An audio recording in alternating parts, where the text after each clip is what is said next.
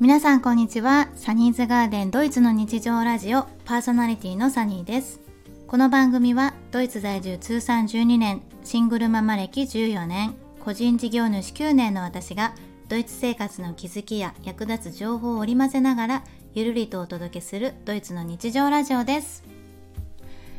はい、えー、今回はちょっと配信の時間に間に合わなかったんですけれども、えー、撮っていきたいと思います。えまずですね先々週の6回目の配信えドイツの学校制度メリットデメリットが、え、スタンド FM 内のトピックに挙げていただいたようでたくさんの方が聞いてくださいました。いいねやコメントをいただいてありがとうございました。まだ配信回数はね少ないんですけれどもどなたかのお役に立てていただけると嬉しいです。はいさて、えー、今日はですねそんなドイツの学校についてね、えー、最近の娘の学校の話をねしたいと思います。我が家の娘はですねドイツのモンテッソーリ学校に通って早5年経過するんですけれども、えー、ドイツ在住の方はモンテッソーリの高学年にお子さんが進学する予定のあるご家庭の方の参考になるかななんて思います、えー、モンテッソーリ教育についてはご存知の方が多いかと思いますが、えー、イタリアの医学博士科学者であるマリア・モンテッソーリという方が提唱した教育方法です。日本ではね幼児教育として有名なんですけれどもえ海外ではモンテッソーリ教育を行っている学校がねすごくたくさんあるんです。ドイツには1年生から4年生まで、えー、または1年生から10年生まで、えもしくは1年生から12年、うん、13年生までっていう感じでね、えー、いくつかの学校があります。で、えー、っとベネッセのね、え教育うんこれなんだ？教育情報サイトを参考にしますと、えー、モンテッソーリ教育っていうのは基本的に、えー、子どもの自発的な動きや興味発達段階によって環境を整え子どもと環境を結びつけることで子どもの成長発達を促す教育とのことです。はいで、我が家はですね、1年生から5年生まではドイツのシュタイナー学校、えー、バルドルフ修例ですね。で、6年生から今までは、えー、モンテッソーリ学校、えー、モンテッソーリ修例に通っています。え、モンテッソーリを、ね、選んだ理由は過去のブログ記事にも書いているんですけれども我が家の場合はですねこの教育をどうしても受けさせたいっていう理由ではなくてあの実は消去法で学校選択をしたらこの学校しかなかったんですね。で、えー、その理由としてですねあのうちの場合は、えー、まずねあの公立学校ももちろん考えたんですよ6年生の転校の時に。ですが、えー、以下を理由にね断念した経緯があります。それはですね、えー、公立ギムナジウムには6年生からの秋がほぼ皆無、えー、ギムナジウムはね5年生からなんですけれども、えー、次にですねバイエルン州の公立ギムナジウムのレベルはドイツで一番高い。はいそうらしいです。で次に、えー、入学したい公立ギムナジウムのある近所に住所がないとそもそも申請ができない。はい、当時はですね私たち違う州からの引っ越しだったのであのアパート探しもねいろいろあるんですけれども本当に空きがなくって最初アパートが見つかるかどうかが結構ねあの分からない状態だったんですよ。なので同時に、えーえー、学校も探していたっていう経緯があります。はい。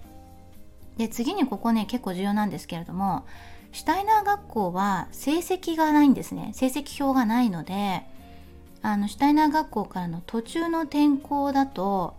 学力がね測れないんですよね。そのためその時点でね断られることがね結構多かったです。はい。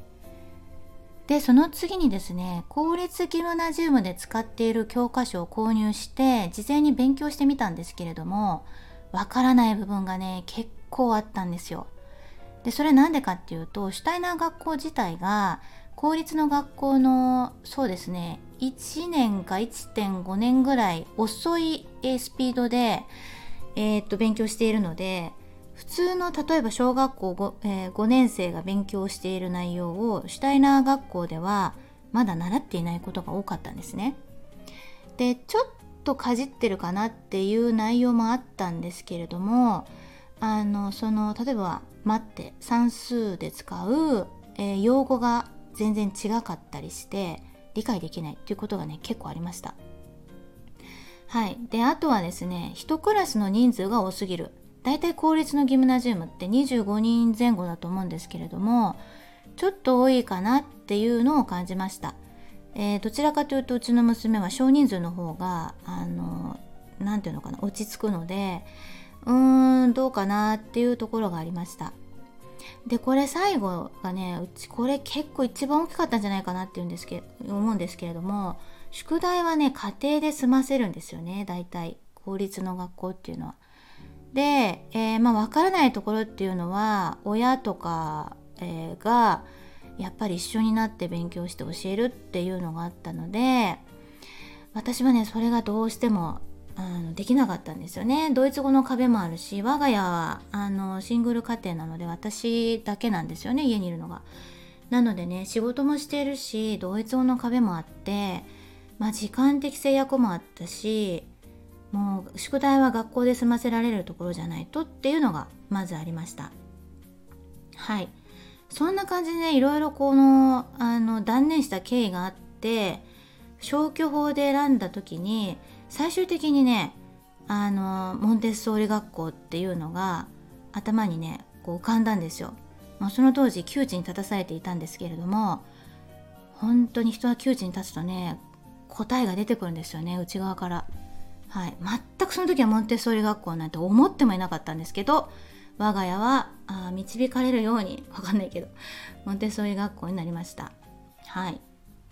でですね5年通ってみて感じることはそうですね。子供がね自主的に学ぶ意欲があれば本当にどんどん成長していきます。あのうちの子のようにもうすごいフラストレーションを抱えた上での、えー、6年生からの転校だったのでもうスポンジが水を吸うようにものすごい成長しました。本当に学校の先生の方にはもう感謝しかないです。はい。でですねまあクラスのね何人かのママさんたちがね話してたんですけれども高学年になるとね逆にね学びなさいっていうプレッシャーがあった方があの成長するんじゃないかしらってね親が不安に感じている方もいらっしゃいました。まあねあの成長とともにねいろいろ日常で何て言うのかないろいろ、うん、気が散るというと言い方が悪いんですけれどもまあいろいろあるじゃないですか。ゲームだったりスマホだったりあの、まあ、お友達と遊びに行ったりとかね。なのでそういう方にこうちょっと流れてしまうとやっぱりね高学年になればなるほどね自主的にこう勉強するって意欲があの自分の内側から出てこないとモンテッソーリ学校はもしかしたらちょっと難しいというか親が不安に感じる部分があるかもしれないです。はい。まあこれは公立の学校でも同じかもしれないですよね。学校はあんまり関係ないかもしれないです。でモンテッソーリ学校では朝に1時間半のフライアルバイトという静かに自習する時間がありますでこの時間は宿題をする時間にもなるのですがえー、何からどう手をつけていいのかがわからないと先生やクラスメートに聞くことができなかったり、まあ、そもそもね自主的に計画を立てて課題を進める習慣が身についていないと課題をこなすことが、えー、おそらく難しくなってくるんじゃないかななんて思います。っていうのも、えー、モンテッソーリ教育自体が自主性や自立性を促す教育方法なので例えば家庭でね保護者があれこれと世話を焼く習慣がついているともしかしたら高学年になっても自主的に課題をこなす計画を立てるのが難しくなるようです。このね自主性とか自立性っていうのがねすごいキーワードになるんですよねこのモンテッソーリ教育って。でこの一つねこのあの教育のね特殊性を私がね早々に感じたエピソードがあるのでねお話ししたいと思いますえモンテッソーリではですね年に2回くらい保護者と子どもの三者面談があるんですね。で転校して初めての学年の時に6年生だったかな？6年生の時に担任の先生から「あの子供が主体だから子供に聞きますね」ってこう始まる一番最初に私の目を見てまっすぐ目を見て言われたんですね。でその時にこう遠回しにねお母さんは口出しせずに黙って見守っていてくださいっていうこう 圧力じゃないけどなんかそういうメッセージをね受け取ったんですよ。で当時ね私あれこれとね子供の家庭での様子だったりとか学校生活のことなどをねあの話したり聞きたかったりしたかったのでいろいろとねドイツ語でこうやって聞こうやって聞こうって頭の中でね考えていってたんですいたんですけれども先生のこの一言であのあ私は何にも喋らなくていいんだってね思ったんですよ。でその時にあの保護者面談で感じたのはあの先生が子供にいろいろと質問するんですね。で子供もあのきちんとあの子供がねあの回答しているのを横で見ていて自分が私が思親がね思っている以上にあの彼女は娘はね自分のことを客観的に見ていたし学校生活においてもあの自分の学習理解がねどの辺りにいるのかっていうのをね彼女なりにね比較分析していたんだなってね分かったんですよ。うん、まあまあそうですよね。でも保護者があれこれ考えちゃいますけど実際学校に行ってるのは子供なのであこんなにたくさんのことを見て考えて感じてあの分析しているんだな評価しているんだなってね思ってね結構感動したんですよね。はい。まあ、この保護者面談についてね詳しく書いたブログ記事がありますのでよあの詳細ページに貼っておきます。よかったらねぜひぜひ読んでみてください。はいちょっと今日はあの10分を超えてしまいましたけれども長くなってしまいました、えー、今回モンテッソーリ学校についてねちょっとだけですけれどもお話をしました。学校関連にねついて感じたことや経験してきたことは